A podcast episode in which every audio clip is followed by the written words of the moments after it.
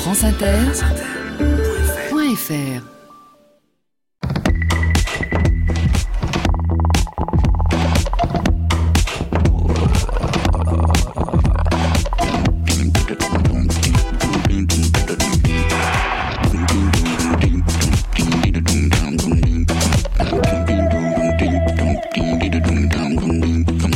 Bonjour à tous. Sur les épaules de Darwin, sur les épaules des géants. Se tenir sur les épaules des géants et voir plus loin, voir dans l'invisible, à travers l'espace et à travers le temps, à la recherche des métamorphoses qui ont donné naissance à l'extraordinaire diversité du vivant, à la découverte de la splendeur de la nature, percevoir les battements du monde, tenter de distinguer par-delà le silence et le bruit une musique d'avant les mots, le chant du vivant. Ce chant que nous avons commencé à entendre avant même notre naissance, le son de la voix de notre mère, les battements de son cœur et l'écho en elle de la rumeur du monde.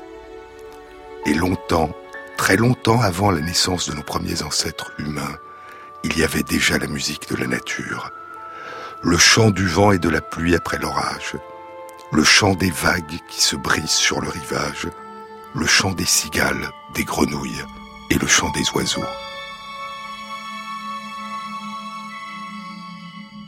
L'inépuisable signification de la musique, dit George Steiner, qui défie toute traduction en mots. Pour Olivier Messiaen, cette filiation entre les chants des oiseaux et la musique était une évidence, et il en a fait une source d'inspiration. Il a écouté et enregistré d'innombrables chants d'oiseaux, les a étudiés et les a transposés en musique instrumentale. Réveil des oiseaux pour piano et grand orchestre, des canyons aux étoiles, oiseaux exotiques, le catalogue d'oiseaux, le merle noir pour flûte et piano, un vitrail et des oiseaux pour piano et orchestre avant et percussion, et le sermon aux oiseaux dans son opéra Saint-François d'Assise. À partir des années 1960, les mystères de l'apprentissage et des variations des chants des oiseaux sont devenus un sujet de recherche et ont révélé d'étranges correspondances avec l'apprentissage et les variations des langages humains. Dans de très nombreuses espèces d'oiseaux, les oisillons apprennent leur chant, leur vocalise, leur tri, en écoutant attentivement puis en imitant les chants des adultes qui les entourent. Comme nous apprenons à parler en écoutant et en imitant les adultes qui nous entourent et qui s'adressent à nous. Et les oisillons, comme les bébés humains, commencent par imiter les vocalisations des adultes en émettant un babil. Le plus souvent, un oisillon prend pour modèle le chant raffiné d'un oiseau mâle adulte de son voisinage. Ce chant qui est le dialecte particulier à sa région, il l'écoute, il l'imite, et il élabore d'abord des vocalisations qui correspondent à un chant hésitant et rudimentaire, un pâle reflet du chant de l'adulte. Puis il corrige peu à peu son babil, ses vocalisations hésitantes et rudimentaires, et se rapproche progressivement du chant pur qu'il a pris pour modèle. Il s'en approprie les tonalités, les différents assemblages de syllabes qui le composent, les intervalles de silence qui les séparent, les variations, les tris, les montées et les descentes chromatiques.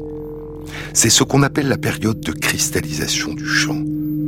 L'oisillon écoute en permanence les vocalisations que produit son syrinx, l'équivalent de notre pharynx ou son nos cordes vocales, et les compare au chant de son tuteur.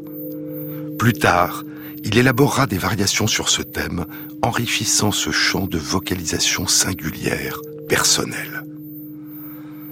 Les derniers ancêtres communs aux oiseaux et aux mammifères, les derniers ancêtres communs aux oiseaux et aux êtres humains, vivaient il y a environ 300 millions d'années. Et pourtant, il y a d'étranges relations entre la façon dont nous parlons et la façon dont vocalisent les oiseaux.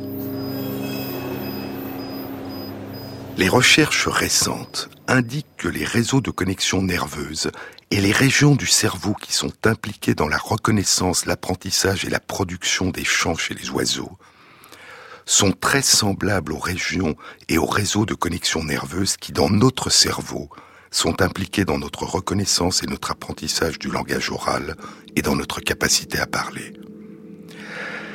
Mais comment se fait cet apprentissage progressif par l'oisillon du chant des adultes? Comment apprend-il à imiter ce qu'il entend? Il semble que ce ne soit pas très différent de ce qui se passe chez nous. Un processus qui implique des réseaux de neurones miroirs. Souvenez-vous, je vous en ai déjà parlé. Des réseaux de cellules nerveuses, les réseaux miroirs, s'activent en nous à la fois lorsque nous nous préparons à effectuer un geste avant même de commencer à l'exécuter, et lorsque nous voyons une autre personne faire ce même geste, nous faisant alors mimer en nous, ressentir, vivre en nous ce dont nous ne percevons chez l'autre que le reflet. Certains des influx nerveux qui parcourent notre cerveau nous permettent de nous mettre à la place de l'autre. Dès notre naissance, la perception et l'action sont liées. Nous avons une tendance innée, spontanée, à adapter, à accorder notre comportement à celui des autres. Les réseaux miroirs sont déjà en place lorsque nous naissons. Dans son beau livre Le bonobo, Dieu et nous, le primatologue et éthologue France Deval écrit Nous avons cette merveilleuse capacité d'habiter le corps des autres.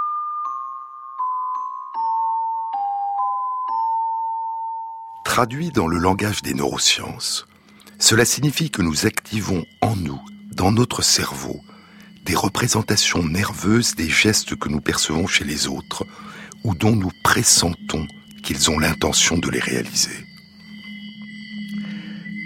Durant les années 1990, des chercheurs à Parme, en Italie, découvraient l'existence des neurones miroirs. Ces neurones sont activés quand nous réalisons une action, comme tendre la main vers un verre, mais ils sont aussi activés, poursuit France Deval, quand nous voyons quelqu'un faire un geste, nous réalisons alors en nous-mêmes ce même geste. Parce que les neurones miroirs ne font pas la distinction entre nos propres comportements et ceux des autres, ils nous permettent de nous mettre à la place des autres, ils nous permettent d'être un instant dans la peau d'un autre. Ces réseaux miroirs ont été découverts il y a 20 ans, en 1996, par Giacomo Rizzolatti, Vittorio Gallese et leurs collaborateurs à l'université de Parme. Ils les avaient tout d'abord identifiés chez des singes, qui sont des cousins éloignés de nous, les rhésus macaques, puis ils les ont identifiés dans notre cerveau. Ces réseaux miroirs dont Giacomo Rizzolatti dit qu'ils révèlent à quel point est profondément ancré en nous le lien qui nous rattache aux autres, ou en d'autres termes, à quel point serait étrange l'idée d'un je qui existerait en l'absence d'un nous? Ces réseaux miroirs ont été identifiés chez des primates non humains, puis chez nous, et très récemment chez les oiseaux. Il y a huit ans, en 2008, une étude publiée dans Nature rapportait pour la première fois l'existence chez des oiseaux chanteurs de réseaux de neurones miroirs impliqués dans l'apprentissage du chant. L'étude avait été réalisée par Richard Mooney et des chercheurs du département de neurobiologie et du département de biologie de l'université Duke en Caroline du Nord aux États-Unis. Les chercheurs avaient exploré l'apprentissage du chant chez des passereaux des oisillons mâles bruant des marais, Melospisa georgiana, de petits oiseaux chanteurs qui vivent en Amérique du Nord. Comme chez tous les oiseaux chanteurs, l'apprentissage du chant chez les bruants des marais implique l'activité d'une petite région située dans la partie antérieure du cerveau, le High Vocal Center, ou centre vocal supérieur. Ce centre vocal est un carrefour où arrivent les influx des centres auditifs, et d'où partent les influx des cellules nerveuses prémotrices qui vont induire dans d'autres centres du cerveau l'activation des muscles qui vont permettre le chant. Et certains réseaux de ce centre sont activés chez l'oiseau aussi bien lorsqu'il écoute le chant d'un autre oiseau que lorsqu'il chante lui-même. En d'autres termes, Ces réseaux de cellules nerveuses ont pour effet chez l'oiseau, comme les réseaux de cellules miroirs identifiés par Rizzolatti et ses collègues, de commencer à mimer en lui ce qu'il entend, de faire entrer en correspondance, en résonance, l'audition et la vocalisation, ce qu'il entend et ce qu'il s'apprête à chanter. Imiter le chant d'un adulte pour un jeune oiseau, c'est mimer en lui jour après jour de plus en plus fidèlement le chant qu'il entend, puis comparer le chant qu'il produit au chant de celui qu'il est en train d'apprendre à imiter. L'étude avait pour titre un reflet précis entre audition et vocalisation dans les cellules nerveuses impliquées dans l'apprentissage de la communication vocale. Et le commentaire qui accompagnait l'article dans Nature était intitulé les cellules nerveuses de l'imitation. Mais comment se produit dans le centre vocal supérieur cette transformation, cette traduction des informations délivrées par l'audition du chant d'un autre en une initiation des mouvements musculaires qui permettent à celui qui écoute de produire à son tour le chant? C'est la question qu'explorait une étude publiée il y a deux semaines, le 15 janvier 2016, dans Science. Elle avait été réalisée par Michael Long et des chercheurs de l'Institut de neurosciences et du département d'autorinolaryngologie et du Centre de sciences neurologiques de l'Université de New York et du laboratoire d'apprentissage vocal du département de psychologie du Hunter College à New York.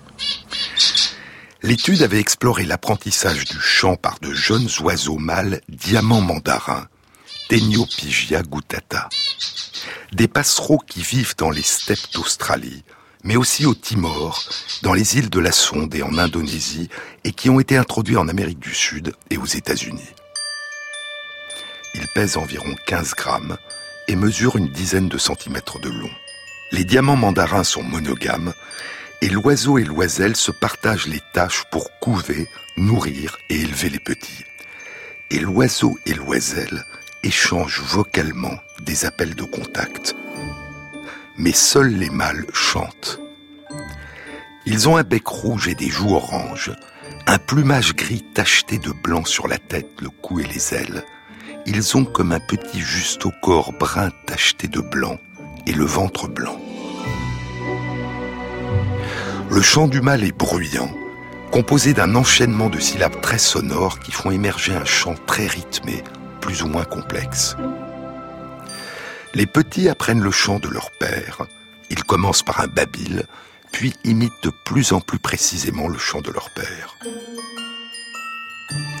Les diamants mandarins vivent en colonies de plusieurs dizaines ou centaines d'oiseaux, et le chant des jeunes peut être influencé aussi par les chants d'autres diamants mandarins mâles adultes qui vivent à proximité. Mais le chant ne se transmet pas uniquement de façon verticale, des adultes aux enfants. Il peut aussi se transmettre de façon horizontale à partir des enfants qui l'ont appris à d'autres enfants qui ne l'ont jamais entendu auparavant. C'est ce que révélait une étude publiée en 2013 dans Biology Letters par des chercheurs de l'Institut Max Planck d'ornithologie à Zévisne les chercheurs montraient que de jeunes diamants mandarins peuvent apprendre leur chant non seulement en imitant leur père ou un adulte du voisinage, mais aussi en imitant l'un de leurs frères qu'il a lui-même appris d'un adulte. La période d'apprentissage du chant peut durer jusqu'à l'âge de trois mois, le début de la période de reproduction, puis le chant se cristallise. L'apprentissage du chant se traduit notamment par un remaniement une modification des réseaux de cellules nerveuses situés dans le centre vocal supérieur. L'étude publiée il y a deux semaines dans Science confirme que l'audition du chant du tuteur entraîne chez les jeunes oiseaux l'activation de cellules nerveuses prémotrices. Ces cellules prémotrices qui ont pour effet d'activer à leur tour en aval les cellules nerveuses qui mobilisent les muscles impliqués dans la réalisation du chant. Entendre un chant pour ces jeunes diamants mandarins c'est déjà se préparer à l'imiter. Et l'étude révèle que ces oiseaux apprennent à imiter le chant en en décomposant les différents éléments. Ils imitent une succession de syllabes en la répétant jusqu'à ce qu'ils la chantent parfaitement. Puis ils imitent une autre succession de syllabes du chant en la répétant jusqu'à ce qu'ils la chantent parfaitement. Puis ils intègrent ces groupes de syllabes dans une même séquence du chant. Et ainsi, séquence après séquence, ils apprennent la totalité du chant. Durant la période d'apprentissage, à l'imitation de plus en plus fidèle du chant du tuteur, les jeunes oiseaux ajoutent de petites variations individuelles, personnelles, singulières, des improvisations qui constitueront la signature de leur chant de séduction lorsqu'ils seront devenus adultes. Le futur chant de séduction devient de plus en plus stable, puis il se cristallise. Il sera à la fois semblable à celui de leurs voisins, mais il sera aussi en partie à nul autre pareil.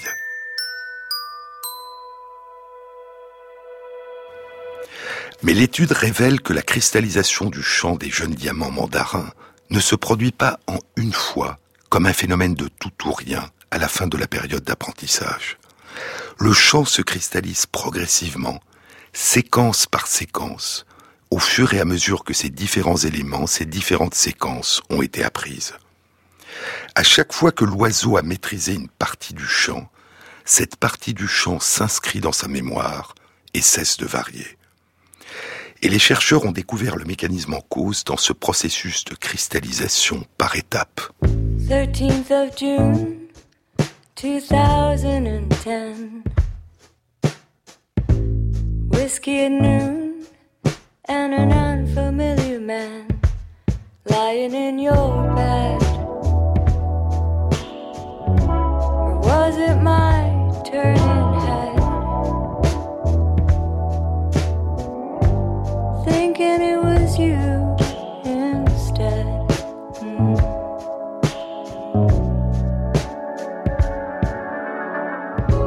favorite tune played time and again. We flew to the moon and took in the open plain. You said it was time. And then you let the light shine.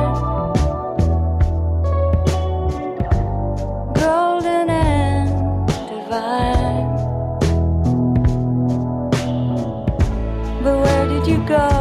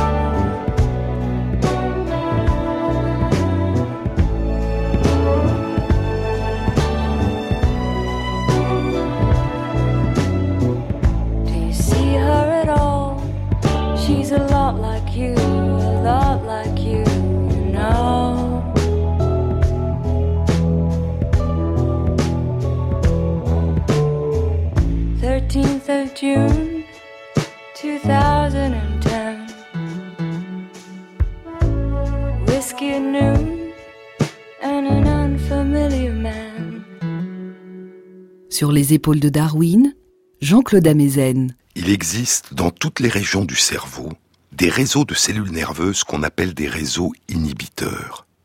Ces réseaux inhibent, bloquent l'activation d'autres réseaux. En d'autres termes, quand nous ne répondons pas à une stimulation venue du monde extérieur, cela ne signifie pas obligatoirement que nous ne l'avons pas perçue. Très souvent, surtout quand ce n'est pas la première fois que nous y sommes exposés, si nous ne répondons pas à une stimulation particulière, c'est parce que sa perception a été connectée à un réseau inhibiteur qui a répondu à notre perception en bloquant l'activation des réseaux qui provoquaient une réponse. Nous ne répondons pas parce que nous avons appris à ne pas répondre. Et c'est ce qui se produit chez les petits diamants mandarins en train d'imiter le chant de leur tuteur. Une fois qu'ils ont bien appris une séquence du chant, un réseau inhibiteur est activé dans leur centre vocal supérieur. Et ce réseau inhibiteur bloque le lien entre l'audition de cette séquence du chant et l'activation de cellules nerveuses prémotrices qui ont pour effet d'activer les cellules nerveuses qui mobilisent les muscles impliqués dans la réalisation du chant. En d'autres termes, la connexion qui existait jusque-là entre le fait d'entendre cette séquence du chant de séduction et le fait de l'imiter, de tenter de la reproduire, a soudain cessé. Le chant du jeune diamant mandarin ne dépend plus de ce qu'il entend. Il a intériorisé cette séquence, et quand il la chante, il ne la compare plus à ce qu'il entend, mais à la trace qu'il en a conservée dans sa mémoire. À l'écoute et l'imitation du maître succède une forme d'appropriation et de maîtrise.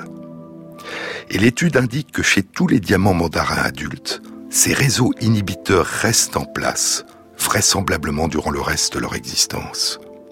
Entendre le chant de séduction de leurs voisins ne les incite plus à les imiter. C'est désormais l'empreinte en eux de leur propre chant qu'ils imiteront durant la saison des amours. L'étude indique aussi que ce phénomène séquentiel et progressif de cristallisation du chant ne dépend pas de l'âge du jeune oiseau. Tant qu'il n'a pas atteint l'âge de trois mois, l'âge de la reproduction, le moment où son chant se cristallisera dépendra de la maîtrise qu'il aura acquise au cours de l'apprentissage. Les jeunes oiseaux n'apprennent pas tous à la même vitesse, et chacun répétera séquence après séquence jusqu'à ce qu'il se soit approprié la totalité du chant. Ou plutôt, jusqu'à ce qu'il soit satisfait de son apprentissage et qu'il considère qu'il s'est approprié la totalité du chant car chaque jeune diamant mandarin ne reproduit pas de manière aussi fidèle le chant de son tuteur. Il existe une gradation dans la fidélité de l'imitation et dans l'introduction de variations individuelles qui pourraient correspondre dans certains cas à des erreurs ou à une incapacité de reproduire exactement toutes les nuances du chant du tuteur et dans d'autres cas à des inventions. Ne pas être capable d'imiter parfaitement c'est aussi l'une des façons d'inventer de la nouveauté. Et je pense que ces découvertes nous disent aussi, par défaut, quelque chose sur nos propres apprentissages. Il y a un temps où nous apprenons en imitant, puis il y a un temps où nous nous approprions ce que nous avons appris. Mais, contrairement au diamant mandarin, nous continuons à partir d'autres sources, à apprendre et à innover. Nous ne cessons d'apprendre et d'innover. Mais il y a des oiseaux chez lesquels l'apprentissage du chant ne cristallise pas définitivement le chant qui a été appris. C'est le cas des canaris. Durant la saison des amours, du mois de mars au mois de juin, le canari mâle fait retentir son chant de troubadour, une sérénade personnelle composée d'arrangements particuliers à partir de 20 à 40 types de syllabes différentes. Et durant toute la saison des amours, ce chant demeure le même et ne subit pas de variation. Mais à la fin de l'été, le mois d'août venu, le chant devient instable, il s'appauvrit et les syllabes utilisées varient et deviennent moins nombreuses. Puis, vers le mois d'octobre, le chant se restructure progressivement et d'autres syllabes font leur apparition et sont intégrées dans le chant. Au mois de janvier, le chant redevient instable, plus restreint, moins bien structuré. Puis en février, Un mois avant le début de la nouvelle saison des amours, le champ se restructure, s'enrichit à nouveau, se stabilise. Et un chant nouveau atteint son apogée, incluant de nouveaux types de syllabes et de nouveaux arrangements entre les syllabes.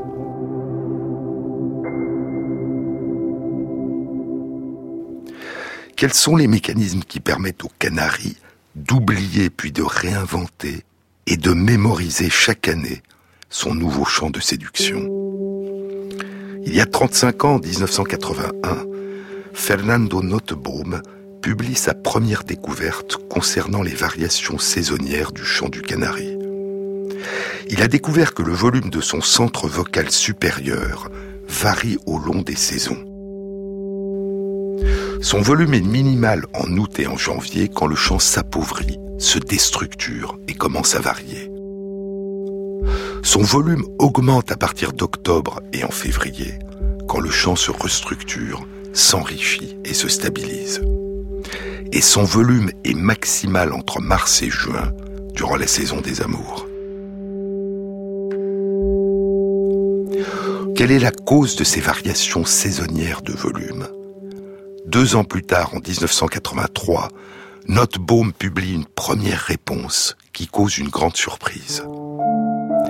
L'augmentation du volume du centre vocal supérieur en octobre et en février est due à la naissance dans le cerveau de cellules nerveuses nouvelles qui viennent peupler cette petite région impliquée dans l'apprentissage du chant. Mais à quoi sont dus les phénomènes de diminution de volume du centre vocal supérieur qui précèdent cet afflux de cellules nouvelles? Encore un an, et Notebaum et ses collègues apportent la réponse. Durant les mois d'août et de janvier, une partie des cellules nerveuses qui composent cette petite région du cerveau s'autodétruisent et disparaissent. Et ainsi, une partie du cerveau adulte du canari est chaque année, deux fois par an, le siège de la survenue de phénomènes de mort de certaines cellules nerveuses et de phénomènes de régénération dus à la naissance de cellules nouvelles. Et ainsi, l'oubli du chant de la saison des amours précédentes est causé par la disparition d'une partie de la région cérébrale qui a permis de l'élaborer. Quelques semaines plus tard, des cellules souches qui dormaient jusque-là aux alentours de cette petite région s'éveillent et donnent naissance à de nouvelles cellules nerveuses. Ces nouvelles cellules se déplacent, migrent et viennent reconstituer la région qui s'était en partie effacée établissant de nouvelles connexions, tissant de nouveaux réseaux qui favorisent l'émergence et l'inscription dans la mémoire d'un champ nouveau.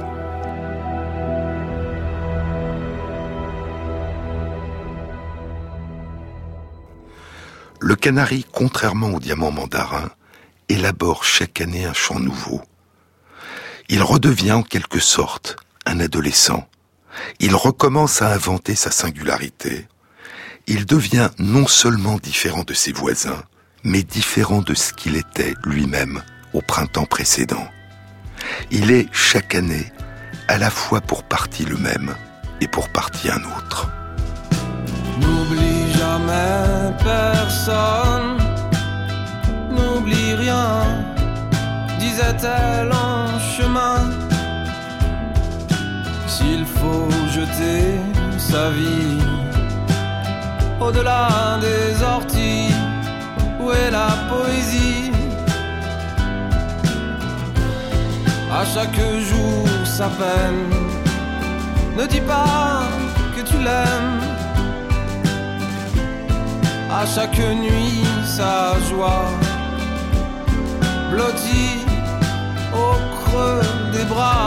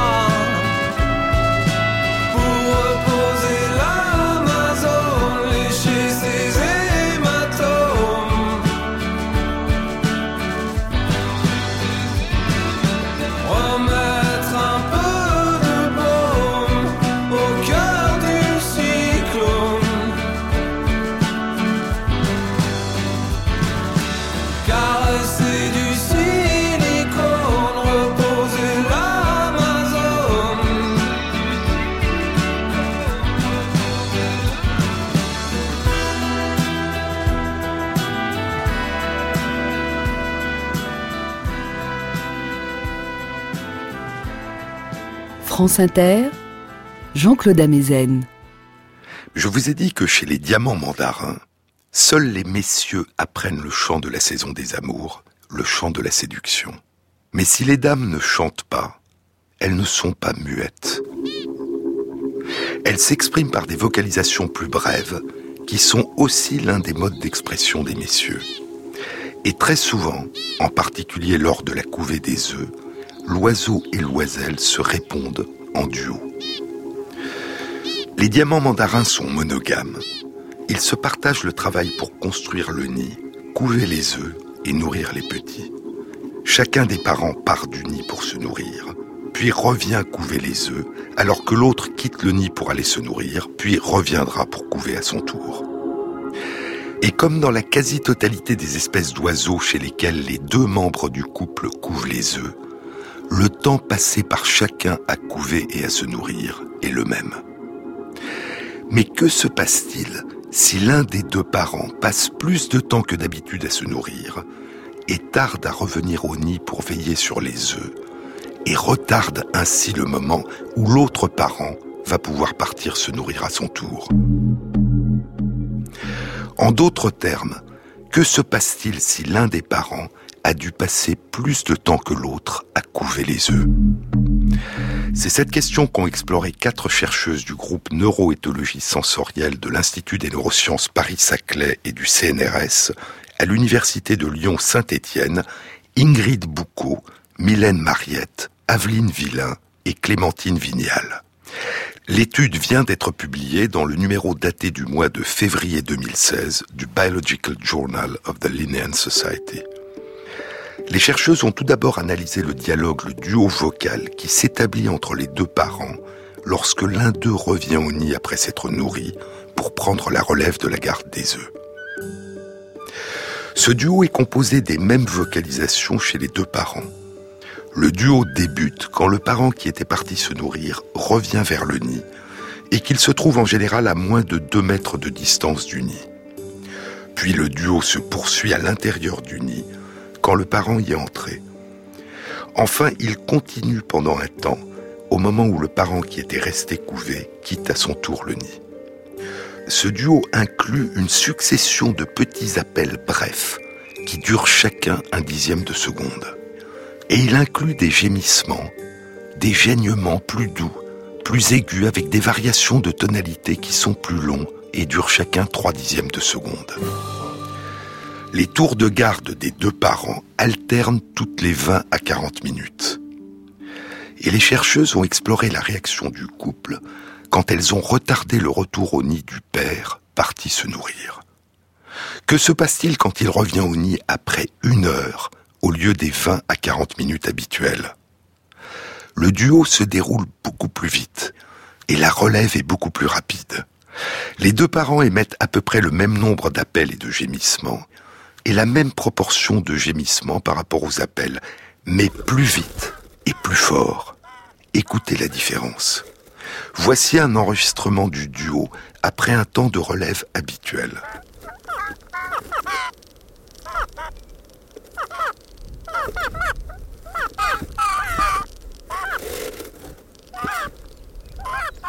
Et Voici un enregistrement du duo après un retard forcé du père.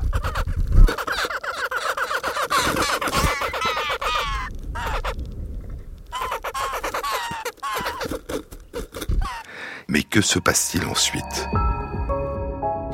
L'étude indique que le degré de rapidité et de brièveté d'exécution du duo prédit le temps que la mère consacrera à la couvée lors de son retour une fois qu'elle se sera nourrie. Plus le duo est rapide et bref, et moins la mère contribuera à la couvée suivante. Mais il y a plus. L'étude suggère que la façon dont le père et la mère participent au duo a une valeur prédictive additionnelle. Quand le père s'exprime peu pendant le duo qui suit son retard forcé, la mère prendra plus de temps pour se nourrir et le père couvra plus longtemps les œufs. Et quand la mère s'exprime vite pendant ce duo, quand ses appels et ses gémissements sont rapides, elle couvrira moins longtemps une fois qu'elle reviendra après s'être nourrie. Le père se nourrira plus rapidement et reviendra plus rapidement prendre la relève. En d'autres termes, la façon dont le père et la mère réalisent leur duo semble constituer un échange d'informations sur leur comportement ultérieur. On peut imaginer que le père, en s'exprimant moins, indique à sa compagne qu'elle peut prendre son temps pour se nourrir. Et on peut imaginer que la mère, en s'exprimant plus vite, indique à son compagnon que quand elle reviendra au nid, elle attend de lui qu'il prenne plus rapidement la relève. Tout se passe comme si les deux parents s'informaient de leurs intentions, argumentaient et se mettaient d'accord sur la répartition ultérieure de leurs tâches.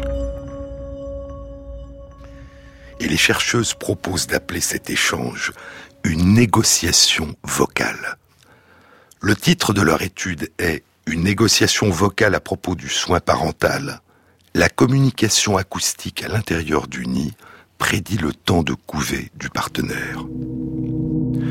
En dehors de la rapidité et de la brièveté de l'échange vocal lors du retour du père, y a-t-il d'autres indications qui sont communiquées par les voix, par la tonalité, par le degré de modulation des appels et des gémissements? Et que se passe-t-il quand c'est la mère et non pas le père qui revient en retard au nid prendre la relève? L'étude ne le dit pas, mais d'autres recherches permettront peut-être de répondre.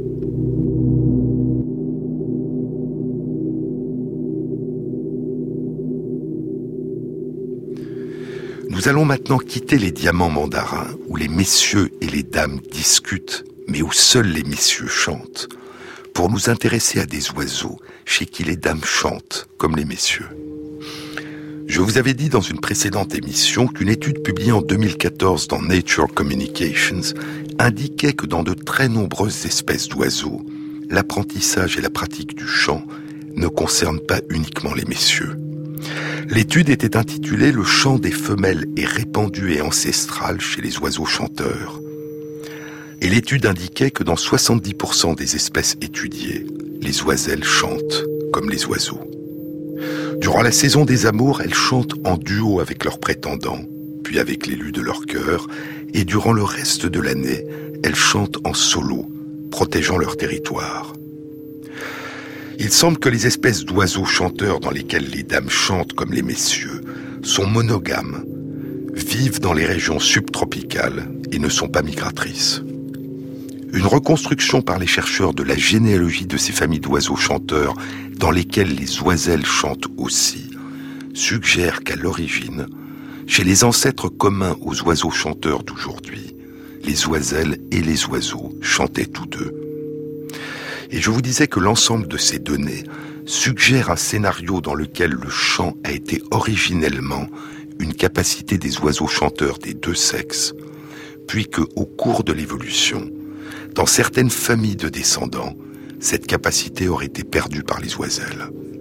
Et la pression qui aurait conduit dans une partie des espèces d'oiseaux chanteurs à une perte progressive chez les oiselles de la capacité de chanter serait peut-être la même que celle qui a conduit dans de nombreuses espèces d'oiseaux à des couleurs moins vives, plus ternes chez les oiselles.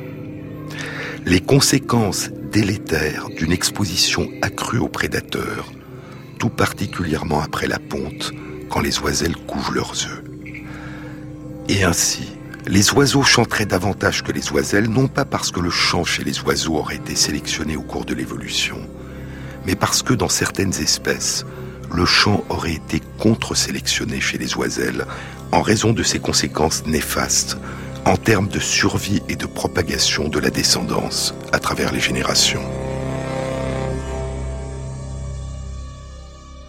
C'est ce que suggère une étude publiée ce mois-ci, en janvier 2016, dans Biology Letters.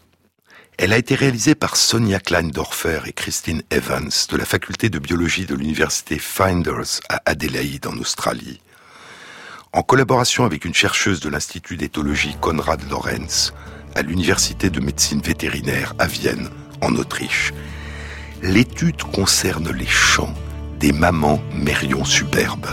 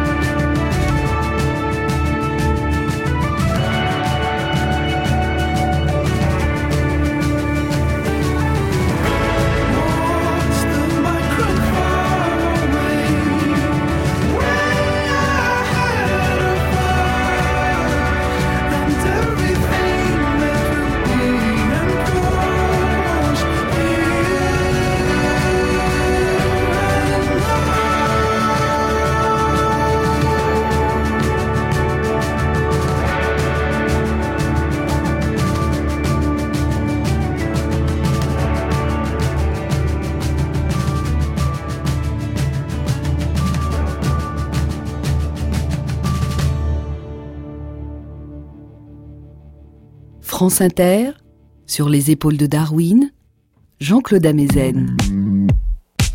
Je vous ai déjà parlé de Sonia Kleindorfer et de ses recherches sur les mérions superbes.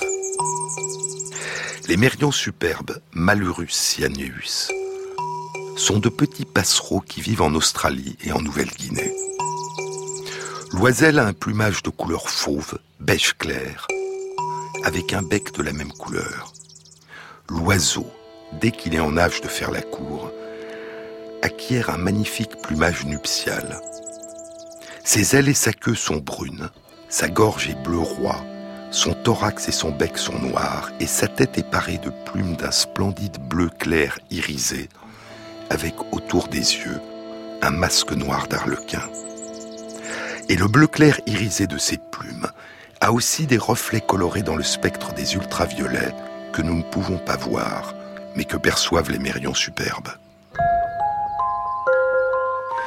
À la saison des amours, l'oiseau exécute un vol étrange, une série d'ondulations, un vol très particulier qui a été appelé le vol du cheval de mer, le vol de l'hippocampe.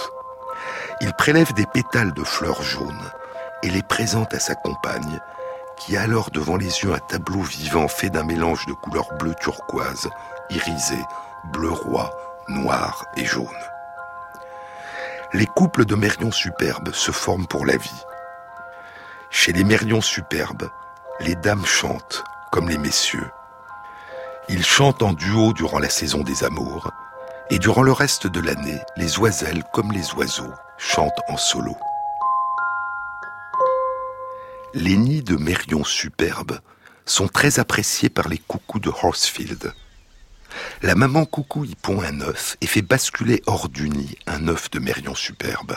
Le nombre total d'œufs dans le nid n'a pas changé. Et ils seront tous couvés par la maman mérion superbe. Le petit coucou éclot le premier et pousse hors du nid les œufs de mérion superbe. Il est désormais le seul oisillon dans le nid. Comment les parents mérions superbes peuvent-ils détecter qu'il s'agit d'un intrus? Je vous avais dit qu'une réponse avait été apportée par une étude animée par Sonia Kleindorfer, publiée dans Current Biology en 2012. Avant sa naissance, la mère donne à son petit, à travers la paroi de l'œuf, une sorte de mot de passe que le petit prononcera à sa naissance et qui pour la mère signifiera ⁇ C'est bien mon enfant qui parle, qui s'adresse à moi ⁇ Le tout premier lien un tout premier lien tissé avant même la naissance, qui permettra non seulement après la naissance aux tout petits de reconnaître leur mère, mais qui permettra aussi à la mère de reconnaître ses petits.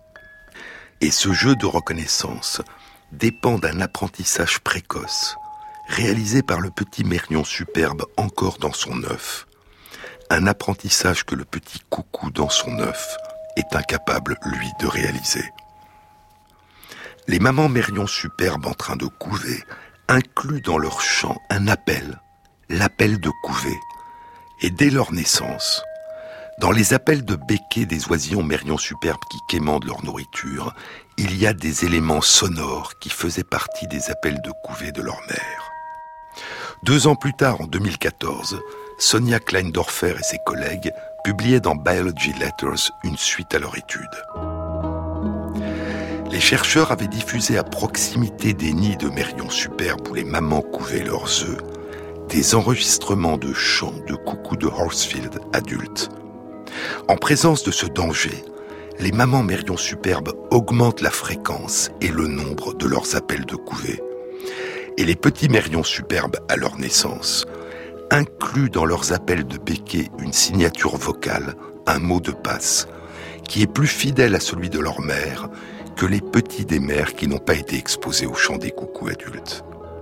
Et ainsi, chez les mérions superbes d'Australie et de Nouvelle-Guinée, le premier lien entre les nouveau-nés et leur mère, le premier signe de reconnaissance, est enseigné et appris avant même la naissance, alors que l'oisillon est encore dans son œuf. Et il est d'autant plus enseigné et d'autant mieux appris que les mères ont détecté un danger de confusion la présence de coucous adultes dans leur voisinage. Un lien tissé par la voix. Une maman qui parle à son petit sans le voir, à travers la coquille de son œuf.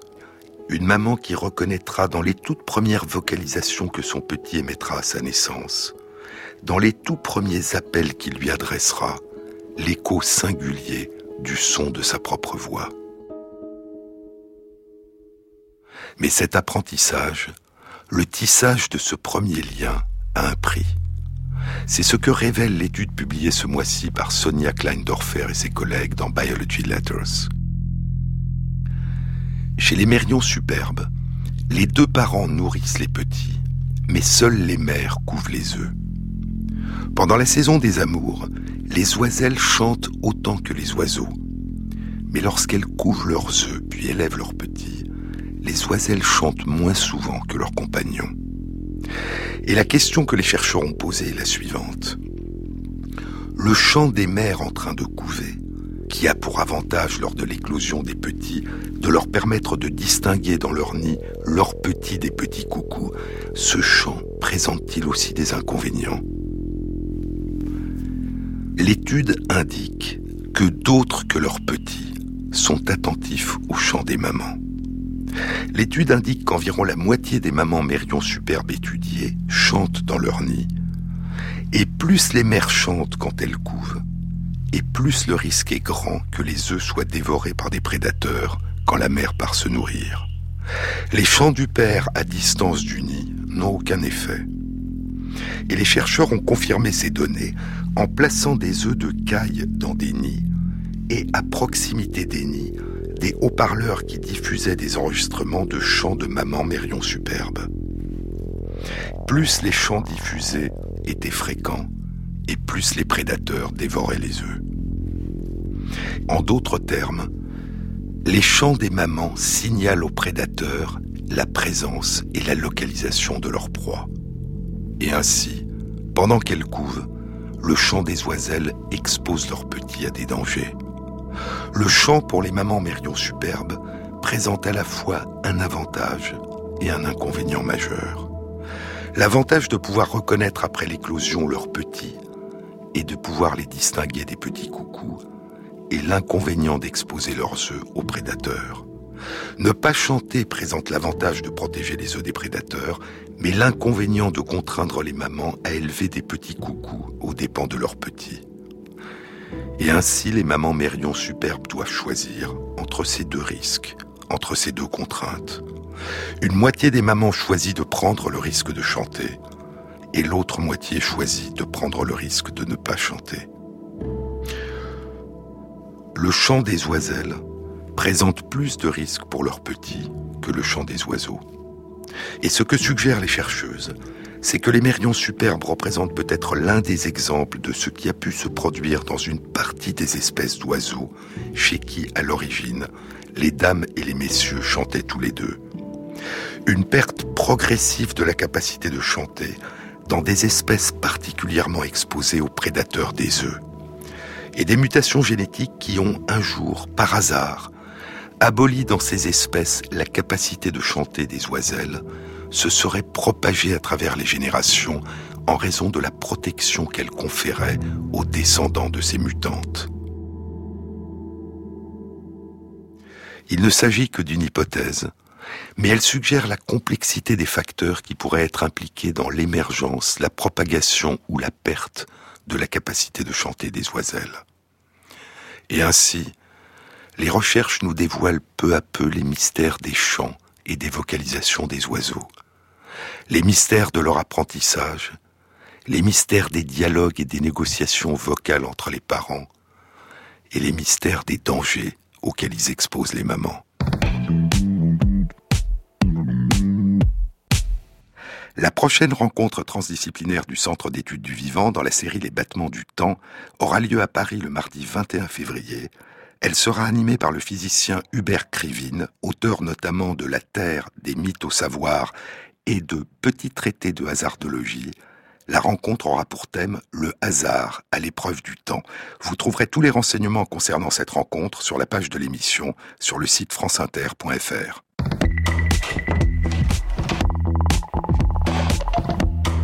Cette émission a été réalisée par Anne-Sophie Ladonne, avec à la prise de son Raphaël Rousseau, au mixage Fabrice Desmaz et Jean-Baptiste Audibert pour la programmation des chansons. Et merci à Christophe Magère qui intègre sur la page de l'émission les références aux articles scientifiques et aux livres dont je vous ai parlé. Bon week-end à tous, à samedi prochain.